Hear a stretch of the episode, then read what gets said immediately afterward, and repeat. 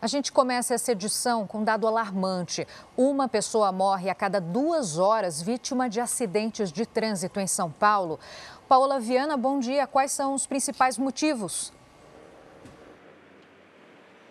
Oi, Giovana, bom dia a você, muito bom dia a todos. A falta de atenção ao volante e as principais vias com problemas na infraestrutura estão entre as principais causas apontadas por especialistas. Só de janeiro a abril deste ano, mais de 1.500 pessoas morreram em acidentes de trânsito no estado de São Paulo. Os dados são do governo e foram levantados pelo R7. A Organização Mundial da Saúde diz ainda que o Brasil está atrás apenas da Índia e da China em índices de acidentes acidentes de trânsito fatais.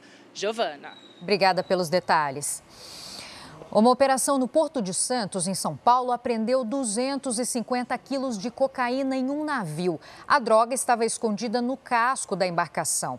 A ação contou com o apoio de mergulhadores. Ninguém foi preso. O presidente Lula se reúne hoje com o presidente da Venezuela, Nicolás Maduro, que desembarcou no Brasil ontem à noite. Vamos direto a Brasília com as informações da repórter Vanessa Lima. Vanessa, bom dia.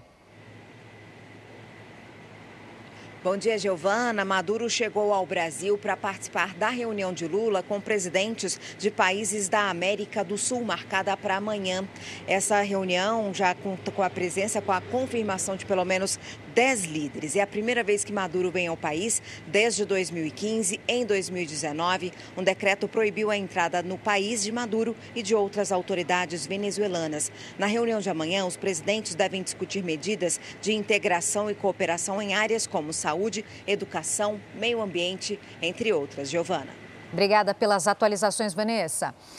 Com 52% dos votos, Recep Erdogan, atual presidente da Turquia, venceu a eleição presidencial do país e vai ficar no poder por mais cinco anos.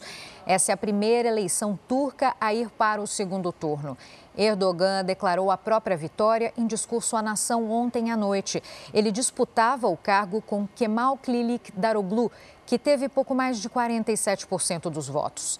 A Turquia enfrenta uma grave crise econômica desencadeada pelos terremotos que deixaram mais de 50 mil mortos no começo do ano. O Ministério do Interior da Rússia colocou o senador americano Lindsey Graham em uma lista de procurados do país. A informação foi divulgada hoje pela agência de notícias russa. A inclusão do nome do senador aconteceu após ele dizer que o apoio dos Estados Unidos à Ucrânia foi o dinheiro mais bem gasto pela Casa Branca até hoje. Chega ao fim essa edição. Outras informações no Fala Brasil 8h40.